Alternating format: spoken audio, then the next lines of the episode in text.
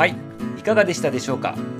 昔の今日を振り返りながら今日も張り切っていきましょ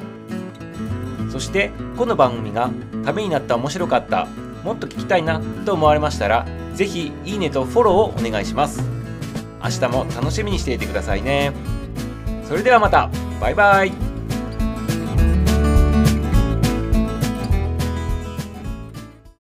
日は何の日？気になる日。の番組は気になるパーソナリティミサウがお届けをしていきます。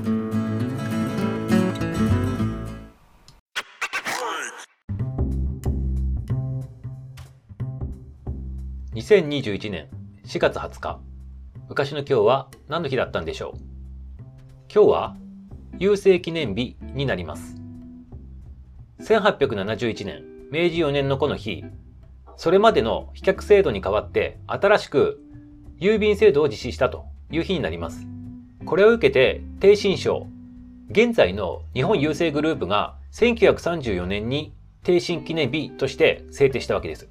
そして低新省が郵政省と電気通信省の2省に分割された1950年に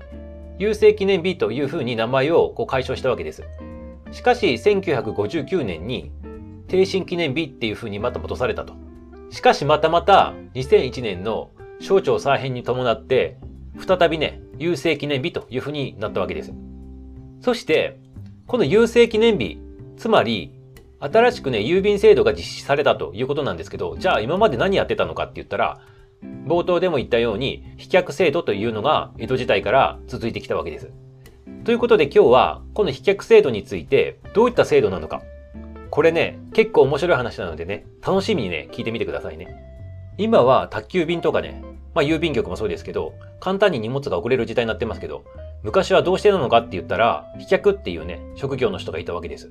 その飛脚の人たちっていうのは、まあ、想像してもらったらちょっと面白いんですけど、大手の運送会社で、まあ青色と白色のね、トラックで、上半身をこう、長い棒をね、肩にかづいて、上半身裸っぽい形で、こう荷物をぶら下げて走ってる、そういう運送会社さんありますけど、まさにあれが飛脚ですよね。江戸時代から明治時代の初期の頃っていうのは、あの格好をした飛脚さんたちが大活躍してね、荷物とか郵便物を届けていたということになります。そして、どれぐらいのスピードでね、こう運んでたのかっていう面白いお話があるんですけど、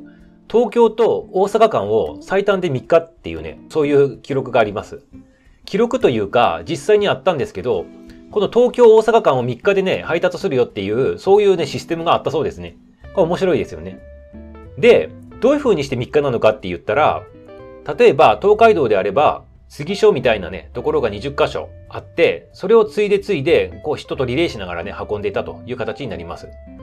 で、結構、20箇所っていうと20人でリレーするわけなんですけど、1人当たり、だいたい10キロぐらいですよね。東京大阪間が200キロだとすると、だいたい1人当たり10キロぐらい走るというペースになります。で、でも、よく考えて計算してみると、1人当たり時速8キロぐらいなんですよ。ということは、今のマラソン選手、あのアスリートたちよりも全然遅いという形になります。ただね、今の人と違って、わらじで走ってたわけですよ。裸足とかね。なので、結構ね、10キロそれで走るってことは大変なことなんじゃないかなっていうふうに思いますね。はい、そして、思う人は思いますよね。私も思ったんですけど、馬使えばいいじゃないかと思うと思うんですけど、江戸時代とかで使われてた馬っていうのは、皆さんがご想像する暴れん坊将軍とかに出てくるあの立派な馬じゃなくて、ポニーみたいなね、感じのちっちゃい足が太いね、しかもね、走ってもね、パカパカパカパカ言って全然あのスピードが出ない馬だったそうなんですよ。なので、その馬に乗って走るよりも全然人間が走った方が速いということで、人間の足で直接運んでたという形になります。まあ人間で運ぶのと、あと馬使うときは、馬にね、荷物をね、こう乗っけて人間が引っ張るということもやってたそうですね。で、これもまたまた面白い話なんですけど、飛脚にはね、大きく分けると3つあるんですよ。何かって言ったら、幕府の公用飛脚っていうものと大名飛脚っていうもの。そして民営で、まあ、商売としてやってるやつで町飛脚っていうのがね、あったそうなんですね。この3つがあったそうです。で、その中でも町飛脚っていうのは一番やっぱりニーズがあって、庶民の人たちがね、これを使ってたという形になります。そしてさっきお話しした人間が運ぶっていうのは幕府の公用飛脚っていうのと大名飛脚がこう直接馬を使わずに走ったと言われています。で、民営の商売としてやってる町飛脚っていうのは馬に荷物を乗せたりとかね、その荷物を乗せると同時に、それを管理する人がその馬の上にまたがって、次所で、そのなんていうか、馬を引いてくれる人を雇って、まあ、20回乗り継ぐみたいなね、そういったことをやってたそうですね。なので、幕府の公用飛脚っていうのと大名飛脚、これはね、馬を使わずに自力で走るということなわけですよ。だからものすごい、やっぱり公用飛脚と大名飛脚っていうのは、その殿様から預かったお手紙とか、あと幕府直属のね、こう大事なものなので、そういう馬に乗せたりとかね、自分のね、手から離れるようなところに置いちゃいけないということで、そういう風になってたというね、逸話もあります。あと面白い話では、この幕府の公用飛脚っていうのと大名飛脚っていうのが、大名行列とかでね、こう普通の人たちは、通り過ぎるまで頭を下げてね、地面にこすりついてこうやって頭を下げてる時間があるんですけど、